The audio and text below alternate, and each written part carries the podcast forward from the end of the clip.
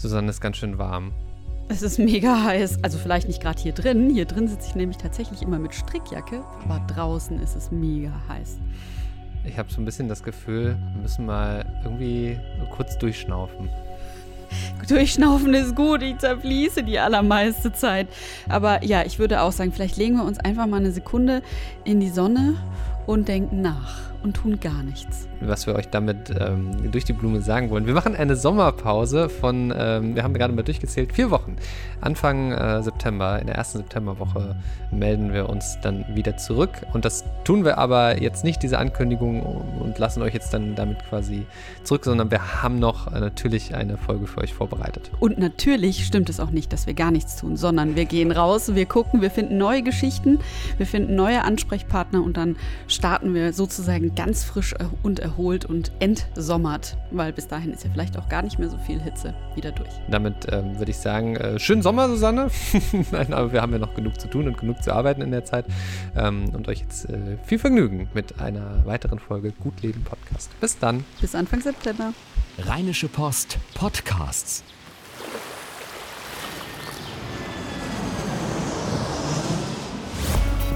Gut Leben der Podcast rund um Reisen, Gesundheit und alles, was unser Leben sonst noch besser macht. Eine neue Woche und damit eine neue Folge Gut Leben Podcast. Und am äh, ein bisschen Hall um uns herum äh, hört man schon, wir äh, sind mal wieder nicht in der Redaktion der Rheinischen Post, sondern wir sitzen auf der Therapie-Couch bei Diplompsychologin Claudia Kader-Tiender. Ähm, sie arbeiten in Essen und Düsseldorf und wir dürfen heute mal wieder bei Ihnen sein. Hallo und Dankeschön, dass wir da sein dürfen. Hallo. Und hallo Susanne vor allem. Hallo Henning. Warum sind wir hier? Wir sind heute hier, weil ähm, wir uns überlegt haben, dass es vielleicht mal spannend wäre, darüber zu reden, wie ist das eigentlich mit Sexualität oder dem Thema Sexualität innerhalb von Familien. Weil man kennt das ja, man sitzt mit Eltern am Tisch, das fängt spätestens an, wenn man in der Pubertät ist und dann ist das alles wahnsinnig peinlich irgendwie. Man redet über nichts, den Eltern ist es vielleicht auch irgendwie peinlich, man sieht irgendwie einen Film, es gibt eine Liebesszene, alle sind peinlich berührt. Und das ist ja aber ein Thema eigentlich, was unheimlich wichtig ist in Familien, denn da, das ist der Ort mit den Eltern, wo äh, Kinder ja eigentlich auch herangeführt werden sollten an Sexualität. Geht es also heute darum, wie kann man damit richtig gut umgehen innerhalb von Familien und was macht das aus im Alter? Meine erste Frage an Sie deswegen. Sie als Paartherapeutin, Sexualtherapeutin, was würden Sie sagen, was ist eigentlich gute Aufklärung in Familien? Ich würde es anders formulieren. Gute Aufklärung äh, hat stattgefunden, wenn Sex ein ganz normales Thema ist. Wenn es also nicht so ist, dass ich peinlich berührt bin, dass ich mir fünfmal überlege, kann ich das jetzt fragen oder nicht, beziehungsweise äh, wenn mein Kind mich irgendwas fragt oder sagt oder erzählt, ich als Eltern irgendwie einen roten Kopf kriege und äh, anfange zu stottern. Ja, so würde ich, würde ich die Frage erstmal beantworten. Und äh, wie kann das aussehen? Also was müssten Eltern tun, um genau das zu erreichen? Das beginnt ja, wenn ich das schon höre, beginnt das eigentlich bei der eigenen Sexualität, weil äh, ob mir das mit mir selber peinlich ist und dann im Umgang mit den Kindern. Aber wie kann ich da mit den Kids gut umgehen und eine, ich sag mal, natürliche Gesprächskultur schaffen?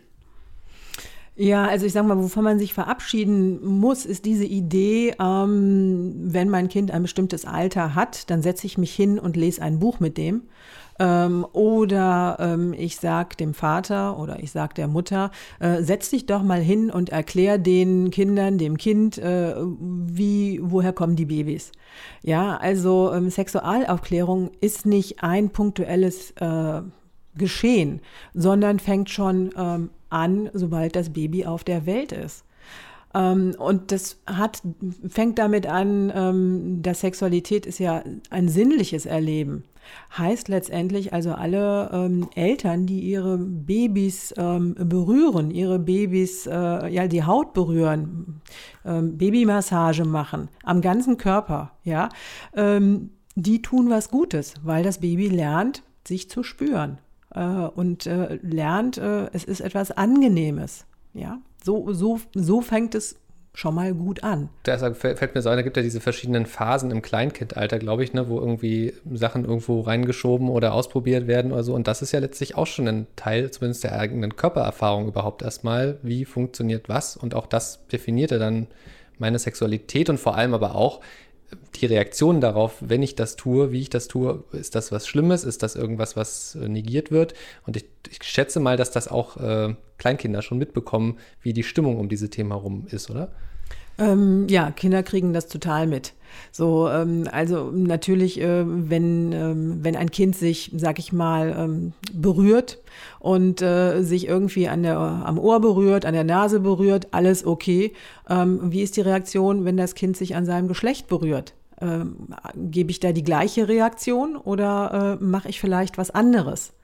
Das ist zum Beispiel schon mal eins, ne? Ich habe gerade so im Kopf, ähm, so, äh, ich versuche gerade den Teufel ein bisschen zu spielen, weil ich, also ich unterschreibe ihr Plädoyer für Offenheit da total an dieser Stelle. Ich glaube, da sind wir auf einer Wellenlänge, aber ich habe so ein bisschen im Hinterkopf so Stimmen von Eltern, die dann sagen, ja, aber Entschuldigung, wenn ich mir so umgucke, um uns herum, findet so viel Sexualisierung statt. Ja, irgendwie auf allen Plakaten sind äh, die Männer oder Frauen halb nackt. Das ist, äh, äh Sex ist überall.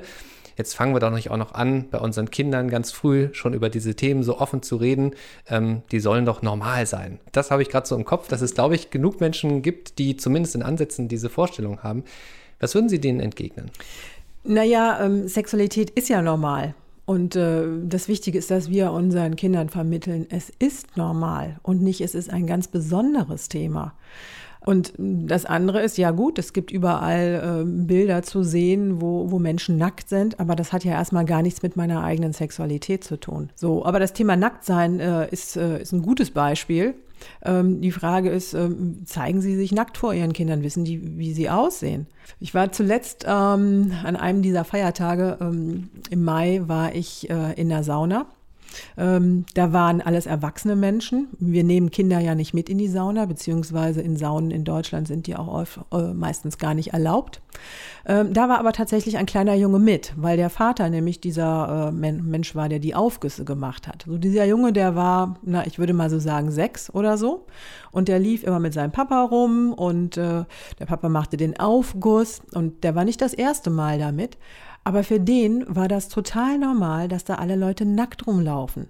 Der hat nicht irgendwie geguckt und hat gesagt, guck mal der da und der da, sondern für den war das was total Normales. Ähm, und äh, ich habe gedacht, dieser Vater, der tut seinem Sohn was unheimlich Gutes. Und der hat es nicht unter dem Thema Sexualaufklärung abgespeichert, sondern äh, es ist ein Feiertag, mein Sohn ist nicht betreut äh, und den nehme ich jetzt mit. Und zum Glück hatte er einen Arbeitgeber, wo das erlaubt war. Ja, ähm, aber so würde ich mir das wünschen. Es ist ja aber eine Diskussion, ich glaube, vor einer Weile jetzt inzwischen, vor ein paar Jahren gab es diese Diskussion, ob Eltern mit ihren Kindern zum Beispiel baden sollten ich glaube, das war Auslöser, war, glaube ich, ein Instagram-Foto oder irgendwie sowas, wo man das gesehen hat. Vater mit Kind. Ich weiß jetzt auch nicht mehr, ob es eine Tochter oder ein Sohn war. Und das führt ja alles genau in diese Richtung. Also ich glaube, und das hat damals eine große Empörung ausgelöst, da erinnere ich mich noch dran. Und das hieß dann immer, na, das sollte man auf gar keinen Fall machen. Das, was Sie jetzt sagen, ist genau das Entgegengesetzte. Frage ich mich, wie ist das denn für Kinder? Also die, für die ist das gar nicht seltsam. Für die ist das, würden Sie sagen, hat das immer einen positiven Impuls, so mit Körperlichkeit natürlich umzugehen. Na, ich sag mal, wenn es in der Familie eine normale Kultur ist, äh, dann findet das Kind das nicht seltsam. Und ich sag mal, äh, wenn äh, Sie mit Ihrem Kind baden wollen, warum sollten Sie das nicht tun? Ja, ähm, also ähm, solange Sie Ihr Kind nicht zu irgendwas zwingen, wozu es keine Lust hat, wenn Ihr Kind keine Lust hat, mit Ihnen zu baden, sondern lieber seine Enten mitnimmt, ja, dann, äh, dann, dann, dann lassen Sie das. Ne? Ähm, ein kleines bisschen auch ein Plädoyer für FKK. Ja, also ich bin ja im Osten Deutschlands groß geworden. Für uns war es ganz normal, dass wenn man am Strand baden gegangen ist an der Ostsee, dass halt alle Leute nackt sind. Und ich weiß, finde das immer sehr lustig, wenn ähm, ich das Leuten erzähle, dass das irgendwie ähm, sowas ganz Normales ist. Also ich habe, glaube ich, ja, meine gesamte Familie dabei halt schon nackt gesehen und das ist irgendwie, ich weiß nicht, hat es mir geschadet, Susanne, was würdest du sagen? Oh, da würde ich mich jetzt also lieber des Urteils enthalten hier. Aber nochmal eine ernste Frage. Ähm, also ich finde das äh, verständlich zu sagen, so einfach im ganz normalen Alltag ist gar nicht etwas zu etwas Besonderem zu machen, über Sexualität zu sprechen. Gleichzeitig gehört der zu also aus meiner Sicht zu Aufklärung oder zu sexuellem Bewusstsein auch ein Stückchen Wissen dazu. Also über bestimmte Dinge muss man ja reden. Und ähm, es gibt ja nun diese Aufklärungsbücher, die extra für Kinder geschrieben sind, wo die sich selber darüber informieren können. Aber das setzt ja immer voraus, dass das Kind selber diese Fragen stellt und sich vor allem auch traut, diese Fragen zu stellen. Jetzt könnte man natürlich sagen, ja, dadurch, dass man so normal damit umgeht, wird das Kind schon die Fragen stellen. Aber ich weiß nicht, ob das immer so ist. Irgendwie so ein bisschen zwischendrin muss man es ja dann doch einfließen lassen. Wie macht man das am schlausten, ohne es zu diesem großen, besonderen Ding zu machen, wo man irgendwie dann doch am Ende denkt, huh, worüber haben wir denn jetzt hier geredet? Mm, bevor man darüber spricht, ähm, brauchen wir erstmal eine Sprache. Und ähm, meine Erfahrung ist tatsächlich, dass ich hier auf dem Sofa, auf dem Sie gerade sitzen, äh, erwachsene Menschen sitzen haben äh, und die haben keine Wörter für ihr Geschlecht. Ähm, also da unten äh, höre ich ganz oft. Und äh, ja, wenn da jemand sitzt, der irgendwie 30 oder 40 ist äh, und dem es nicht möglich ist zu sagen, äh, mein Penis, meine Vagina, äh, was auch immer sie für ein, für ein Wort äh, sich auswählen, ähm, dann ist das schon echt, echt schwierig. Ja, so, also wir sind als Erwachsene erstmal auch gefordert, unseren Kindern Wörter an die Hand zu geben. Ähm, und äh, gerne auch die korrekten Bezeichnungen, weil ähm, Pipi-Mann passt vielleicht für die ersten paar Jahre, aber dann irgendwann nicht mehr. So, also das, das ist schon mal wichtig. Mm. Und dann ähm, in der Regel stellen Kinder Fragen. Also Kinder fragen alles, die fragen uns Löcher in den Bauch. Wenn die allerdings irgendwie merken, das ist ein Thema, was in, diese, äh, in dieser äh, Familie gerade nicht so gewollt ist, äh, dann werden die sich da auch zurückhalten. Und wenn Sie ein Kind haben, was besonders schüchtern ist oder sich irgendwie nicht für das Thema interessiert, warum sagen Sie nicht mal, lass uns mal hinsetzen und ein Buch zusammen gucken, weil es gibt tolle Kinderbücher. Äh, wir erzählen den Kindern ja auch, wie gehen sie irgendwie vernünftig über die Straße, auch wenn die das erstmal nicht wissen wollen. Ja, oder wir erzählen denen, äh, was, was ist gut für dich, was du essen sollst. Und äh, das fragen Kinder nicht unbedingt von sich, aber es ist uns ein Anliegen, dass die Kinder das wissen, dass sie das lernen. Und wenn uns das ein Anliegen ist, können wir uns genauso gut auch hinsetzen und sagen, ähm, so, und jetzt lass uns mal hier das Buch schauen oder den Film schauen oder wie auch immer. Sie haben gerade das Beispiel gebracht, ähm, dass eben dann erwachsene Menschen hier sitzen und nicht wissen, wie sie äh, ihr eigenes Geschlecht bezeichnen sollen. Mal an der Schiene weitergedacht, was haben Sie denn noch für Situationen erlebt, bei denen Sie einfach gemerkt haben, also wenn da in der Kindheit was anders gelaufen wäre, dann wäre der Mensch vielleicht gar nicht auf dieser Couch oder diese ganze, ganze Geschichte wäre einfach anders gelaufen. Ich würde fast sagen, es ist wahrscheinlich fast immer so, aber vielleicht korrigieren Sie mich auch. Ja, ich sag mal, ähm, wir, wir lernen ja alle ähm, Glaubenssätze zu Hause. Und ähm, dann gibt es solche Glaubenssätze, mit denen vielen unterwegs sind. Also ein beliebter Glaubenssatz ist zum Beispiel, äh, Männer wollen immer Sex. Das ist so für, ähm, für Frauen, die ich hier in der Praxis erlebe, ähm, äh, schlimm, weil sie den Mann darauf reduzieren. Äh, für Männer ist es aber auch schlimm, weil die irgendwie denken, wenn ich nicht immer Lust auf Sex habe, bin ich denn überhaupt dann noch ein richtiger Mann? Also ähm, Sowas zum Beispiel. Und wo kommt sowas her? Ist das einfach, also hat sicherlich irgendwelche welche historischen Gründe, aber wie, wie geht man dann da am schlausten mit um? Weil das sind ja im Zweifel dann Sachen, die in frühester Kindheit schon oder seit Anbeginn irgendwie mitgegeben wurden, dann vielleicht noch verstärkt durch die Schulzeit, ähm, wo ja gerne auch mal sowas noch mitgeprägt wird und spätestens dann ist äh, irgendwie das Kind in den Brunnen gefallen. Wie gehe ich dann als gestandener erwachsener Mensch damit um, wenn ich irgendwie merke, so, uh, eigentlich habe ich mich da noch nie so richtig selber mit, mit beschäftigt. Ja, also den meisten äh, Menschen, die hier bei mir sitzen, denen ist das erstmal gar nicht klar. Das ist für die einfach eine Wahrheit, mit der die durch die Welt laufen. Oder auch so eine Idee, was mir gerade einfällt, der Mann muss immer anfangen. Also äh, das ist auch so was, wo, wo viele mit, mit rumlaufen. Und äh, das muss mir erstmal klar werden. Und das passiert hier tatsächlich in der Praxis oft, dass die Leute auf einmal denken so, oh, das denke ich. Und dann gucken wir, woher kommt das? Ja, wer hat mir das denn irgendwie beigebracht? Und das ist ja nicht nur die, die Kernfamilie, es ist ja auch oft die erweiterte Familie und natürlich auch die Gesellschaft, in der wir leben. Äh, die trägt ja auch dazu bei. Ne?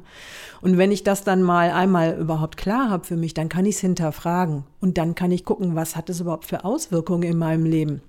Und dann kann ich mich entscheiden, will ich das heute noch oder nicht und kann dann anfangen, umzulernen. Aber das Gespräch, das klassische Aufklärungsgespräch braucht es ja trotzdem. Also wir reden jetzt immer davon, ne, Sexualität oder Körperlichkeit soll irgendwie eine, natürliche Kultur oder wie rum auch immer soll so eine Natürlichkeit haben ähm, und äh, sich zu berühren und so.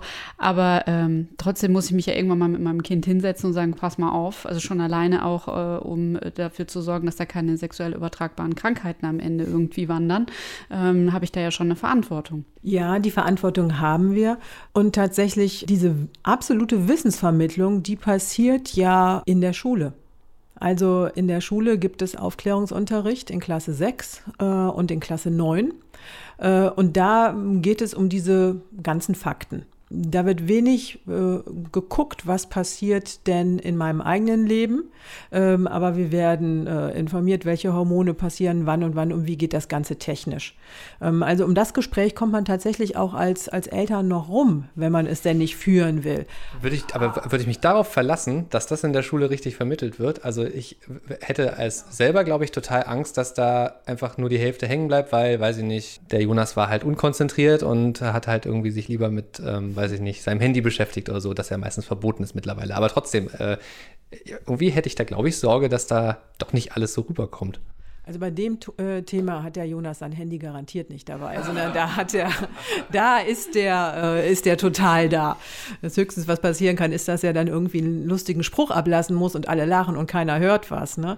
Ähm, aber ich kriege das ja mit als Eltern, äh, wann ist das Thema bei uns? Und dann kann ich immer mal wieder irgendwie nachfragen oder mir die Sachen zeigen lassen. Ich kann mich interessieren, ja, und äh, wie ich mich aber auch für die anderen Themen interessiere und äh, ja, und, und kann, guck mal, ob ich dann ein Gespräch anbiete. Das ist spannend, weil das eigentlich auch, also mir fällt gerade so ein, dieses, äh, dieses ganze Thema, ähm, also was völlig anderes hat gar nichts mit unserem Thema zu tun, aber das Thema, wie mein, was macht mein Kind eigentlich im Internet? Da sagen auch immer, ist der Rat auch immer, ja, du musst das alles gar nicht wissen, aber ähm, frag halt nach, beschäftige dich damit, interessiere dich dafür, was das, was, das, was das Kind tut, womit es sich beschäftigt da online. Und im Grunde genommen ist das auf einer anderen Ebene genau das Gleiche. Also einfach da auf allen Ebenen ganz offen sein und zuhören und gucken, was beschäftigt äh, das Kind gerade, weil dann bekommt man wahrscheinlich auch mit, dass da vielleicht irgendwo eine falsche Vorstellung ähm, gerade rumgeistert oder irgendwas vielleicht doch nicht richtig verstanden wurde im Aufklärungsunterricht. Ja, also tatsächlich die, die reinen Fakten, äh, die kann man wirklich, die kann man ja googeln. Ja, äh, also dabei kriege ich ja wirklich äh, Infos, wenn ich die wissen will. Aber wofür, ähm, was, was man nicht googeln kann, ist letztendlich, wie stehen, äh, wie stehst du dazu, Papa? Wie stehst du dazu, Mama? Wie findest du das überhaupt? Also das Gespräch darüber. Wie findest du das denn, wenn, wenn Mädchen 16 ist und schwanger ist? Was ist deine Haltung? Dass sie da irgendwie rein statistisch nachgucken können, wie viele 16-Jährige sind schwanger und dass sie sich selbst irgendwie informieren können, was gibt's für Verhütungsmethoden. Klar, da kann man auch nachhelfen, ja, wenn man, wenn man denn darüber Bescheid weiß. Aber letztendlich wollen, wollen die Kinder wissen, wie, wie siehst du das? Ja, und das ist nicht ersetzbar. Und das passiert eben auch nicht in der Schule. Aber was macht man denn, äh, wenn man jetzt als Eltern, man hört jetzt zum Beispiel unseren Podcast und stellt fest, also irgendwie da habe ich in letzter Zeit was falsch gemacht. Und äh, das liegt aber vielleicht daran, dass immer, wenn es um das Thema geht oder wenn ich merke, das kommt jetzt irgendwie auf am Tisch oder so, ist es mir eben unangenehm. Ich habe ein Problem damit, da offen drüber zu reden, da mit meinem Kind drüber zu reden. Das ist ja auch noch, äh, ne, da muss ich ja doch irgendwie auch meine Sexualität in gewisser Weise auf den Tisch legen und ich bin doch Mutter oder Vater und das geht doch nicht. Muss vielleicht in der Form hat man irgendwelche Ideen von ähm, äh, weiß ich nicht, Asexualität, die man da irgendwie zeigen muss oder so. Also solche falschen Vorstellungen, wenn man die von sich hat, man merkt, man stößt da so dran. Was kann man denn für sich tun, wenn man merkt, ich würde da gern was anders machen? Welche Hilfestellung können Sie geben? Naja, also ähm, ich kann das jetzt alles so locker sagen, weil Sexualität ist für mich ein ganz normales Thema. Ich beschäftige mich da ja seit Jahren mit und äh, für mich ist es ein Thema wie jedes andere auch. Und wenn, äh, wenn Sie jetzt zuhören und Sie denken so, oh, wie soll ich das denn machen? Ähm, ich finde es vollkommen normal, dass da äh, auch Scham aufkommt. Ja, äh, und dass das für Sie ein schwieriges Thema ist. Nichtsdestotrotz, durch die Scham müssen Sie irgendwie durch. Also da führt einfach kein Weg dran vorbei. Und äh, was ich nicht finde, ist, dass sie ihre eigene Sexualität auf den Tisch legen müssen. Ja, also sie müssen nicht erzählen und am liebsten mag, mag ich das und das und mit Papa ist es so und so. Äh, gar nicht. Sie können dazu stehen, wir sind, äh, wir sind ein Paar und wir lieben uns und wir haben Sex, auch wenn das für Kinder, ne? Aber mehr müssen die auch nicht wissen oder das müssen sie denen auch nicht erzählen, ne? Ähm, aber sie müssen sich, sich nicht vor dem Kind outen. Ist das dann eigentlich irgendwann für Kinder keine eklige Vorstellung mehr, dass die Eltern Sex haben? Weil das kenne ich von so vielen Leuten, dass sie sagen würden, okay, also ne, ich verstehe mich mit meinen Eltern super, wir sind, kommen total gut miteinander klar. Aber wenn es um das Thema geht und ich mir jetzt vorstelle, was die beiden da gerade, nee, ich möchte das alles gar nicht das wissen. ist genau das, was ich meinte mit. Und das ist ja dann, das merken ja dann auch die Eltern, die, genau diese Form von Sexual, Sexualitätslosigkeit. Die Kinder wünschen sich sozusagen, weil sie sich nicht vorstellen wollen. Und die Eltern wollen das Bild auch nicht abgeben. Ja. Ist das dann schon eine Form von falscher Aufklärung oder ist das irgendwie auch ein bisschen normal eigentlich, dass man vielleicht Eltern entsexualisiert, weil die halt für was anderes da sind? Naja, also ich sag mal, wenn Sie für sich ähm, klar haben, Sexualität ist ganz normal und ist auch ein Zeichen von Liebe und Sie sehen, Ihre Eltern lieben sich, dann ist es für Sie auch ganz, ganz selbst gar keine Frage, dass Ihre Eltern auch Sex haben. So, aber mehr müssen Sie auch nicht darüber wissen. Ähm, ja, und äh, sie müssen sich das auch nicht vorstellen, also äh, oder brauchen keine Details. Im Gegenteil, ich habe Klienten auch hier sitzen, die, äh, sage ich mal, da auch ähm, tatsächlich schlechte Erfahrungen mitgemacht haben, dass sie eben Details von ihren Eltern äh, mitbekommen haben, nicht einfach mal zufällig, ne, wo Eltern immer Angst haben, da kommt jetzt ein Kind ins Schlafzimmer, sondern wo Kinder auch von ihren Eltern tatsächlich in diese Richtung missbraucht worden sind. Äh, und, und das ist schlimm, das sind Bilder, die sich eingebrannt haben. Ne, das ist aber ein anderes Thema. Ganz genau, das ist ein anderes Thema. Und ähm, deswegen würde ich jetzt einfach sagen, ich habe für mich mitgenommen, ganz wichtig ist es in Familien, auch selbst wenn es eine Überwindung kostet, offen mit dem Thema umzugehen, ähm, vielleicht auch die Grenzen zu überwinden und, weiß ich nicht, äh, sich mal äh, lieb, äh, lieb zu streicheln, mal irgendwie in den Arm zu nehmen. Also Körperlichkeit, dass das einfach eine Natürlichkeit hat in Familien und trotzdem trotzdem das Gespräch, das eigentliche Gespräch, das große Aufklärungsgespräch nicht zu scheuen. und, und, unbefangen an die Sache ja. ranzugehen. Claudia Kadatenja, herzlichen Dank für all diese Eindrücke und ähm, wenn ihr äh, noch Fragen habt rund um das Thema, dann schreibt sie uns gerne. gutleben.rheinische-post.de ist unsere E-Mail-Adresse. Ihr könnt uns gerne auch auf Facebook eine Nachricht schreiben oder einen Kommentar hinterlassen. Ihr könnt uns eine Bewertung im iTunes Store schreiben. Es gibt allerlei Möglichkeiten und vor allem würde es uns sehr freuen, wenn ihr unseren Podcast weiterempfehlt, denn dann bekommen das noch andere Leute mit mit und das wäre doch schön. Herzlichen Dank nochmal. Ja, tschüss. Ciao, ciao. Tschüss. Keine Lust, auf die nächste Episode zu warten? Frische Themen gibt es rund um die Uhr auf rp-online.de.